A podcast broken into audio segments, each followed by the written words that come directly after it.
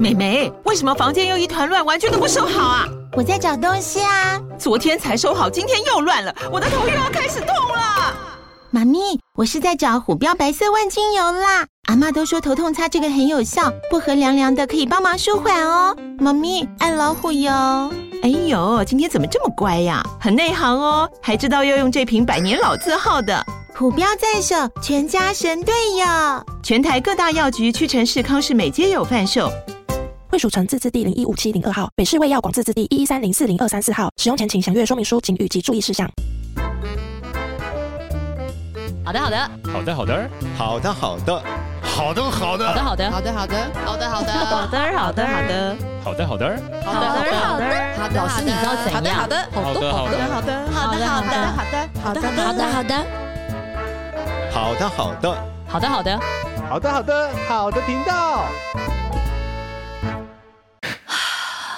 好的，好的，好的，好的，嗨，大家好，怎么样？介绍自己啊！欢迎回来，好频道，我是 CPU。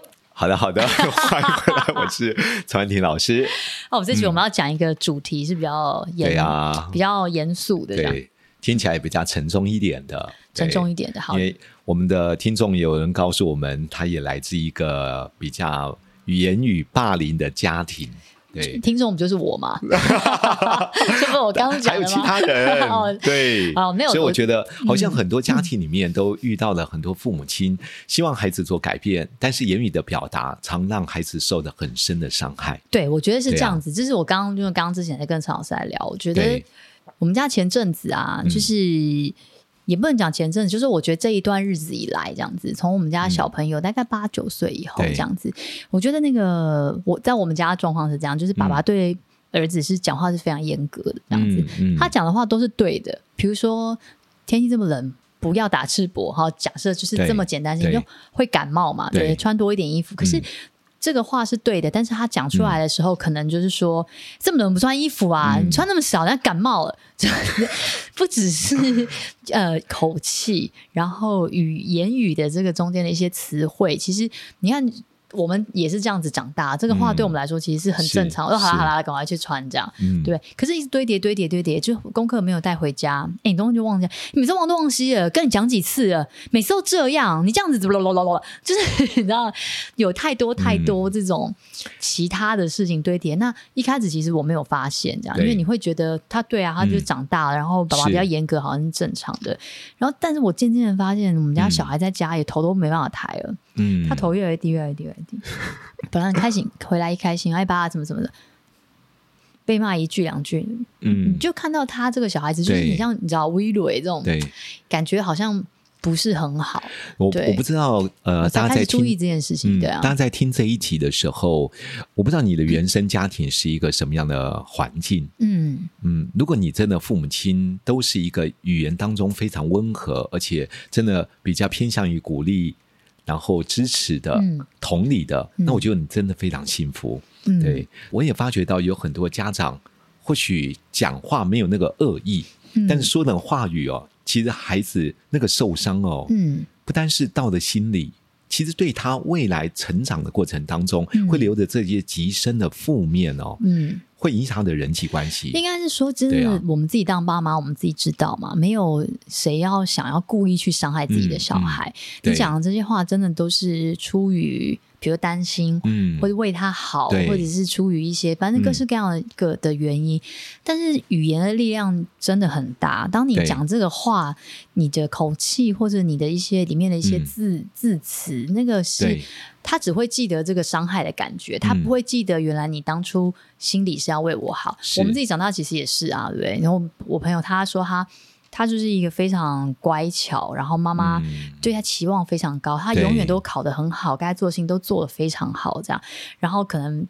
爸妈就会觉得，哎、欸，你这是就是应该要这样做。嗯、所以当他可能，哎、欸，可能有一点考的不太好的时候，或者是，哎、欸，隔壁班老师说他好像在谈恋爱的时候，哇，那爸妈那个言语的这个 刺激跟暴力，嗯、他到现在长大，他可能都还记得那个不被信任的感觉。嗯、但是爸妈是不是为他好？嗯、是啊，因为就是你是好学生嘛，我担心你是被人家骗走，或是我担心你，哎、嗯，你在干嘛？嗯、但是他小时候你不会记得爸妈是。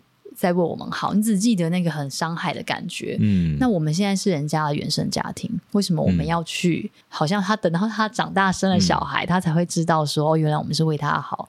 对，对啊，这不是很沉重的事情？我觉得。对，所以我自己在成长过程当中，嗯，我好在是我父亲对我们是非常温和的。嗯，从小到大，我没有任何一个记忆是我父亲会用强烈负面的言语对我们说话。嗯，然后我成长的过程，我妈妈是一个超级严重有语言暴力。嗯，对，她讲的话语，其实有时候你会发觉到，哇，听了真的。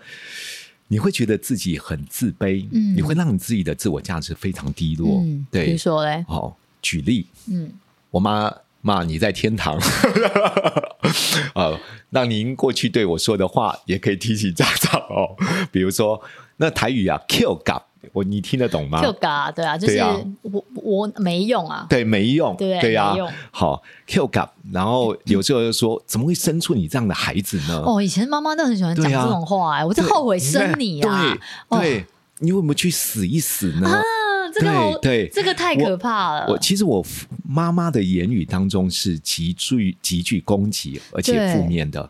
那我发觉到，在我们成长过程当中，我妈妈为什么这样？因为。他妈妈的爸爸也是这样。哦，对，你就会发觉到，当你的家庭教育如果用这样的言语去羞辱子女，嗯、子女其实并没有从你身上学到一个正向教养的方法，他自然会觉得不骂是不行的，嗯，他也会从这样的言语当中去习惯对他的孩子，嗯，对啊，所以有时候我在成长过程，你看，虽然我爸妈，我妈妈很早就离开我们，嗯，但是这些话哦。其实很深深烙印在我的记忆里面，嗯、真的。对，所以在成长的过程当中，有些父母亲或许在那个情绪的当下，对，你看到那一句话，我真的非常后悔生了你。对，你就会发觉到，哇，真的，你觉得说我好像不是一个被爸爸妈妈祝福的孩子，对，真的，真的，真的会这样，你会带着这种，也会自我否定的，对，真的。所以这个好可怕哦。嗯，那很多父母亲觉得。哦啊！你本来就是，你如果乖一点，我会这样骂你吗？不是这样说，所以嘛，那我们知道我们现在这个年纪啊，常常要去要去学习跟克服，或者是有背负了这个伤痛来的我们。好像要一直跟自己练习讲说，你不用做任何事情，你就值得被爱。嗯、是为什么我们到老了还要自己告诉自己这个事情，对不对？那这些我们小孩的时候没有感受到啊。我我非得要做的很对，对然后你才会不骂我，或是你才会觉得我很棒。嗯、这就是一种我一直在找寻这个肯定。我不是我生来你就爱我，我生来我只要躺在那边，我就、嗯、就算我今天考超烂，嗯、但是你还是会觉得说，哎，不会啊，我觉得你字写的很好看。嗯、就是我觉得做爸妈的应该是。那个没有任何条件，然后就可以去接纳你孩子，接纳接纳你是谁的那个人才对。我们应该是这样子作为孩子的后盾，嗯、作为那个在他后面身后的人。他不用做任何事情，嗯、他不用考得很好，他不用一定要写功课，他不一定要记得刷牙。嗯，我希望他记得刷牙。嗯、他不用一定要做任何事情，我就觉得你很棒，谢谢你来当我的孩子。是，不是因为对，不是因为他外在的成就，不是要成绩多好，不是你今天被老师骂，我就会说你在干嘛啦？你怎么会被老师讲这样？你看老师打给我，对，我觉得这些都太不对了，太不对了。我我觉得，或许你功课不好，或许你有一些事情出了一些状况，妈妈的确很生气。我觉得你。的确可以讲出你事实的担心，或者你情绪性的一些对孩子的顾虑。是，就这个事情应该是你知道应该要做，你怎么会这么多次都没有做这件事？无损你自己的生命的价值。对，我觉得当家长有这样的一个思维的时候，你对孩子的言语当中，你不会这么强烈，而且让孩子一生哦，好像活在你的咒诅的言语里面。对啊，而且因为那我们大人会用的词汇比较多，对不对？所以你们 非常多。你今天如果要贬低一个人。你今天要辱骂一个人太容易了。那而且小孩，你知道，我们就是我爸妈对小孩来说，在某一个年纪之前，应该就是他的全世界。嗯，他他没有办法从别的地方再获得其他的认同了。即便是他老师觉得他超棒，那可能老师也只是一天一小时而已。对啊，对不对？所以，我们发觉到有些家长，如果我们来做一些归类的话，我觉得很多家长言语的霸凌大概有几种。第一个，就贬低你所有的一切。这个话讲的很重，你看我们这样讲，然后我们会想说，怎么可能？我怎么可能贬低我孩子的一切？我怎么会这样？可是我们随便举几个例，你就会知道，你好像很容易就贬低他的一切，是不是？对啊，你举例一下。我没有什么这种词汇，比如说，嗯，比如说，比如说什么？为什么这种事情你都不会？为什么你知道不会？讲了那么多次你都不听？对啊，字可以写到那么丑吗？啊，你是你是到底要我讲几遍你才听得懂？这是吗？对，我我觉得很多父母亲常会用孩子单一行为就认定他是个坏孩子，嗯，对，就否定他很多其他的努力啦。是，所以有时候言语当中或许孩子。我我觉得孩子做错事，不见得他叫做坏孩子。对，有些不对的行为，并不表示这个孩子一生就毁了。对，不能用一件单一事情，就说我看你这样会有什么出息。可是我们其实不会这样想，但是我们在讲话的时候，嗯、又带着情绪的时候，很容易就会是讲的很严重，因为你想要让他知道说这件事情很严重嘛。好，你就会讲好严重。那其实又是因为你可能并不是在这样一个成长环境里面长大的孩子，哦啊啊、你可以想不到，有些父母亲的确在正常的情况之下，言语讲到一段，他就会住口了。因为他不想继续伤孩子，对对。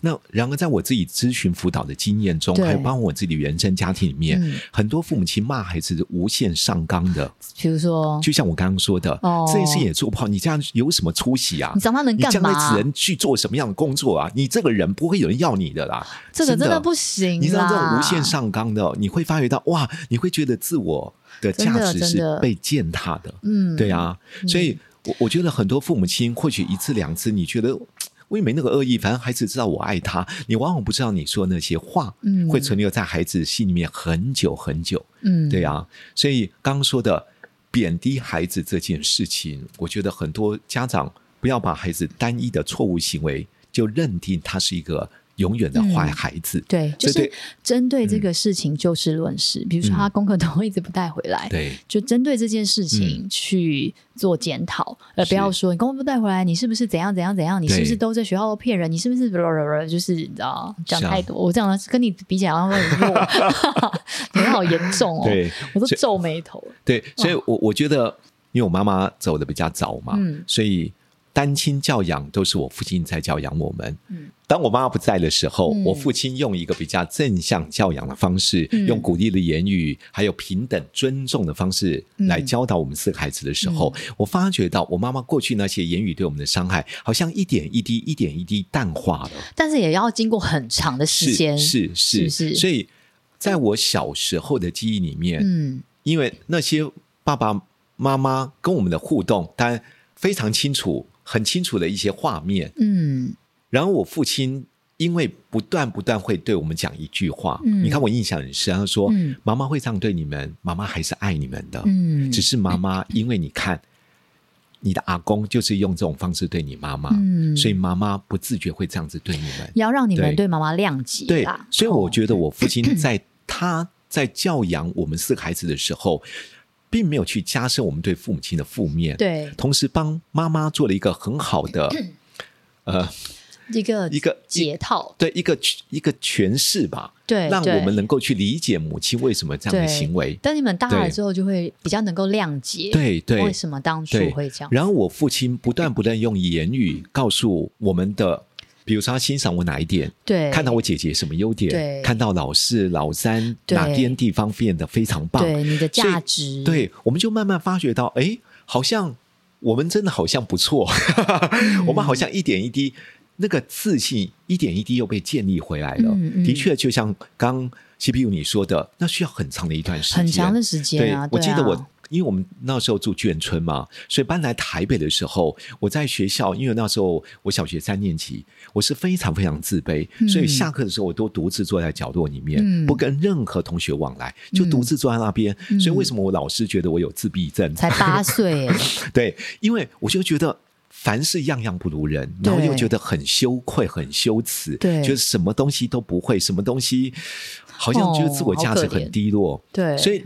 你可以发觉到一件事，那个长期的言语当中，对孩子，嗯、或许孩子当下没有反抗的能力，嗯，他也无从去找出他的自我价值感，嗯。然而，当父亲一而再、再而三、不断的告诉我们、告诉我们，随着我们时间一点一滴也慢慢成熟长大了，加上自己后天的，不管是透过学习或阅读，发觉到哇，原生家庭对一个人孩子成长的影响，嗯、同时更能够理解妈妈当年为什么会这么做。嗯，我觉得当能够了解、能够理解，就你能够谅解。嗯，你看我我妈妈最后在得癌症的时候，我们都长大了，我们四个孩子一样去陪伴我妈妈。嗯，对，我觉得在这种的爱的关系之下，是因为父亲。从小也告诉我们，妈妈依然是爱着我们的。他一直在修复这个关系。对对对对。但不是每一个人都，每一个孩子都像张老师这样。是，所以我觉得我也算是非常幸运。对啊。对啊，嗯，如果要这么说，是。因为这个，我觉得我们其实我们以往承担的这些呃教养的方式，到了现在，然后又对现在小孩，我其实真的是，我连我自己的朋友，然后我都四十岁了，我的朋友三十几、四十。到现在都还在受这个原生家庭、嗯、当初就是爸爸妈妈来的这些呃言语的这些对。不要讲霸凌好了啦，嗯、也不要说偏心，就是这些对待，然后还会常常需要去修复自己，然后一不小心就会在转变在自己对待孩子的上面，然后赶快再提醒自己不要这样做，嗯、这好辛苦哦，嗯、真的是。是，我觉得刚刚说的第一个可能会不断的贬低你一切，嗯、第二个可能会拿你跟别人做比较。哦，这个真的很不行哎。对，我觉得很多家长就说：“你为什么不能像谁谁谁怎么样怎么样？为什么人家功课这么好，你做不到？”我觉得，啊、我觉得拿来比较这个蛮伤心的。嗯、还有一个点是这样，因为我们有时候常常朋友跟小朋友会一起玩，那有的时候小朋友在一起就是会调皮嘛。嗯、你说谁推谁，或是谁打架、谁吵架，说真的，那都是小朋友的事情。可是有一些呃，因为他们从小就是会被觉得自己是有事情。就是自己有事，嗯，所以他会有一点，我觉得会投射在自己孩子。就是当大家吵架，他会过去先骂自己的小孩，是会先去说你，你就是怎么样怎么样，你不要这样的，你个人就不管是不是他小孩的错，他都会都会去指责他。那其实他的出发点就是他很怕麻烦别人吧，不想要让别人觉得我们家小孩有错，所以我自己先骂，或者是自就是觉得我家小孩一定有哪里不对，所以就先去讲。你会有一种觉得。我小孩一定有不对的地方，那即便他是对，嗯、全对，那你还是觉得说啊，他一定有什么地方不对，好、嗯，你还是要再念他一下的时候，我觉得这个对一个小孩子来说也是会蛮痛苦的。是的，我好不容易今天没我的事，嗯、我好不容易没错，我这真的是对，我还是被骂，我还是我我自己的爸妈就会反而是那个最觉得我要去道歉的那个人，嗯、这样子其实。嗯久了，对一个小朋友来说，是一个还蛮不被信任的感觉。嗯、我觉得，因为有些父母亲也为了保护自己的，要有一个良好的自我形象啦，嗯、就是说我是一个负责任的家长，对啊，我没有逃避，对，我要让我孩子。在第一时间就要道歉，不管谁对谁错，就是要道歉。我觉得这个是以前的观念，但是现在不太可以这样子。就说如果我们做错事情，当然就是要道歉嘛，对不对？做错要负责任嘛，这自己做的事情自己负责。但是还没有厘清到底是怎么样的一个状况之前，我觉得先不要自己先去嗯呃责骂自己的小孩，或者自己就先把自己的小孩拉出来说，没有，一定是我们家小孩不对，一定是他怎样怎样怎样怎样。我觉得。嗯，这样子其实对小孩子的那个心里面哈，某种来说，他什么都还没说，或甚至他想他有说明，他有去解释，他还是被认为是错的。对，因为很多家长对孩子已经知道孩子的行为模式是什么，对，因为你已经给他一个标签化了，这也是一种霸凌啊。当你在标签别人的时候，对对，当你在说别人觉得他。就是怎么样怎么样，所以这某种来说，这也是一种霸凌。对，所以我们常说，孩子的自我形象怎么建立？从小到大，你认为他是什么样的孩子？对，会影响他将来成为什么样的人？你觉得他就是粗心大意？他就是很容易会犯错，他就是会常常犯错，他就会欺负弟弟，他就会欺负妹妹。你觉得他都会动手动脚的？对，然后都会对，就是就是都会找麻烦，或者所以当事情一发生，第一时间你就会骂他。对，你没想到他可能昨天。因为被老师做了一句鼓励的话，他真的下定决心，可能有所改变。或者昨天晚上你跟他说了一番感动的话语，他听完之后发觉到找到自我的形象和价值，他会委屈啊，他真的有动力在改变自己的过程。对，没想又被误会，他觉得对，那昨天你说的都是假的。对，像我上次我们在朋友家，然后小朋友就在玩嘛，他们在丢球，那个距离太近了，对，那个球丢太大力，所以我转过去看的时候，我听到嘣。一声，嗯。然后就两个小朋友在丢球，然后那个小孩就会丢到眼睛哦，哇，那那个球是软球啦，但他还是痛嘛，嗯。然后就过去哇，那那个丢到的人也很害怕，想说惨了惨了，我死定了，嗯。然后被丢到球当然就很痛，他就开始哭，然后被丢到球这个我朋友。他就是一个很客气的人，他很怕会造成别人的困扰，困扰。所以他就赶快过去说：“谁叫你在这边玩球？跟你说不能玩球，对不对？”那我他小孩就很委屈，他就很痛嘛。嗯嗯当然不能在这里玩球嘛，对不对？嗯那你就是，所以你会被打到嘛。那我们就不要在这个时间点再去责怪他，因为对另外一个小孩来说，这个是他们一起发生的事情，他们要一起去承担这个造成这个后果会这么严重。你看今天是软球，如果是硬球怎么办？但我觉得那是冷静下来之后再去解决。然后，所以那时候我在看他过去是先念他小朋友说，就叫你不要玩球了啊，他没有这么凶啦，就这样不要玩球啦，就跟你说了吧，你看吧，玩球会这样。我其实心里面是有一点心疼的，我我会觉得说。嗯、呃，小朋友，你自己，哎、嗯欸，自己小孩子受伤，你难道不心疼吗？当然心疼。是可是因为你不想要造成别人的困扰，你怕别人觉得你没有把小孩教好，嗯、所以你去，或者是种种原因，我不知道，就是反而先去，先去念你的小孩。对，那个那个心疼的感觉，其实是会觉得说，哇，那他原生家庭下来，他要多么的不犯错，嗯嗯，他才可以，对啊，不被骂、啊，对不对？所以我觉得，或许在那个当下，嗯、先去看。孩子的状况是如何？嗯，当状况如何之后，再来去了解事情的来龙去脉，对，去做一个比较。我我觉得真的是一个比较健康的一个处理方式。嗯，否则你当下就有情绪性的爆发，对，看似让孩子觉得早就跟你讲了，对，其实你可能不晓得事情的因果关系，对，我刚发生什么样的状况，对对，有时候他或许是在做一件好事呢，对不对？他如果是去帮人家挡了球呢，我有朋友他也是，就是对小朋友就是。我们一起在玩，小朋友跑跑跑跑跑，跑步跌倒很正常嘛，跑步去撞到玻璃，嗯、很正常嘛，就是早就跟你讲了。先把他叫过来大骂一顿，怎么不要玩？就跟你说什么什么？他已经在哭了，头都肿起来，他是骂他们，就是他是担心嘛，他担心他受伤，他担心他这样子会把真的玻璃弄坏，哇，那更严重。可是小孩在当下感受到，就是我已经这么痛了，你还骂我，我已经这么痛了，你都不关心我有没有受伤，你反而还骂我刚刚怎么样怎么样？就像你看，我如果开老公的车出去撞车，你不问我，如果我不小心撞撞到你，你当然是他就。你有没有怎么样？你怎么就会说，哎、欸，你车还好吗？这不就是一个感觉嘛？我觉得跟小孩子之间也是一样的道理。小孩子撞玻璃，我看到有 些妈妈就打玻璃。为什么玻璃在这？为什么会这 这也不太行，对啊。好，所以我我觉得刚刚说的这件事情，实际上是我们真的要注意的。但、嗯、还有第三种情况，嗯，我觉得第三种情况就是，好像无限止境的找茬。不断的找茬，不断的找茬，一直碎念，一直碎念。哎，我有，我知道老师讲的，我有时候有，我也觉得我有时候我会不小心犯这个错。嗯，就是我，嗯，我们的出发点可能是，你看他回到家，他就你哎，洗手了吗？哎，洗手了没？没？吃饭也没让我吃饭。哦，始终看到他一些没有做对的地方，所以你不会问他说：“哎，你吃饱了吗？”或者说：“你今天过好吗？”你可能就说：“哎，你洗手了没？哎，你吃饭了没？哎，你这功课写了没？哎，这东西没收好。”就对小孩子来说，就是他无止境的一直被找麻烦，就是你好像没有让我好过这样子，好像。回到家，嗯、我好像什么都不对。对，其实你们发觉到，我都做完了，你还要再念我。是，不他下课回来家不是一个愉快的，他是一个充满压力的过程哎。对啊，对啊，我觉得你不觉得吗？我们上班也是这样。嗯，有时候如果你沿路。上班的过程当中，你想说：“哎呦，待会要被主管骂了！哎呦，待会又是要被谁讲了？”真的，其实你在上班的那个路途，其实就已经充满了紧张和压力。对啊，如果一个孩子回到家里面的那个路程，他发觉到哇，待会又要被骂了，待会又……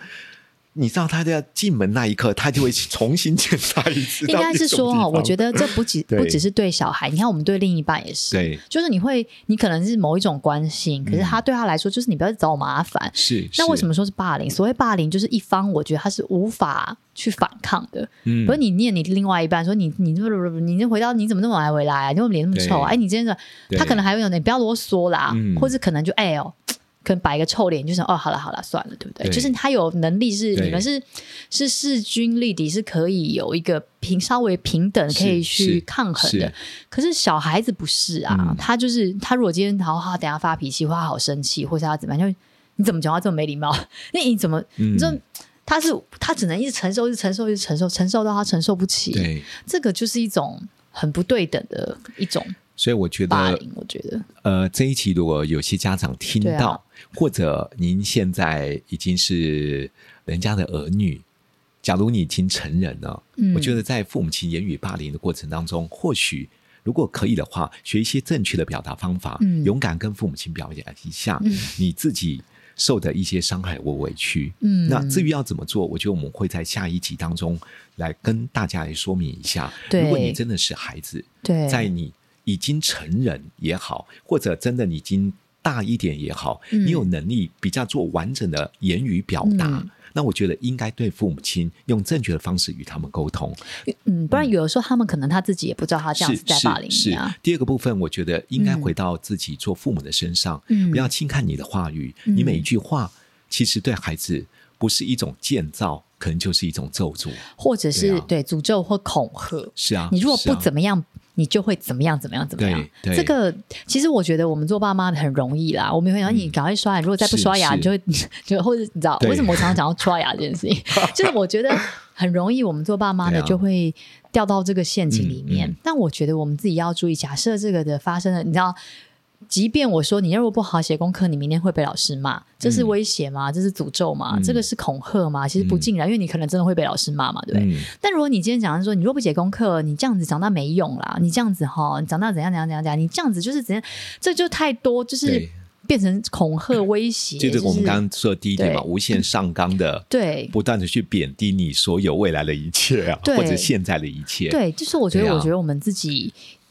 嘴巴长在我们自己身上，嗯、我们讲的每一句话，其实对他们来说。都可能会刻在他们心里面，那我们都要为了我们讲出的话负责。嗯，当我们这么贬低他，当我们一天到晚拿他跟别人比较，嗯、当我们一天到晚威胁他，嗯、或者诅咒他说阿里不好啦，或者一直讲他，然后你怎么样能够期待他成为一个好人？是。期待一个自动自发可以把事情做好的人？这件事情是很困难，对啊，对啊，达到的。我觉得，所以我觉得作为家长的我们，嗯，不是说你不能去说出孩子的问题在哪里，对，而是当你在说的时候，我就不要带着这么强烈负面的字眼，对，或者是这个无限上纲的这种、嗯、呃咒骂的方式，我觉得真的是要自己检视一下，你刚刚你自己在讲的是什么话，这样子。像比如说，我觉得大部分爸爸妈妈讲话都是对的、啊。像我今天刚刚老师讲，嗯、我们今天从那个山上回来，然后一样，他就说，我就说他肚子很饿，他要去吃东西，吃肚子很饿嘛。我说、嗯、你要吃什么？他说我想要去 seven。我说哦，好好，那你要去买什么？我说我想要买一个蛋。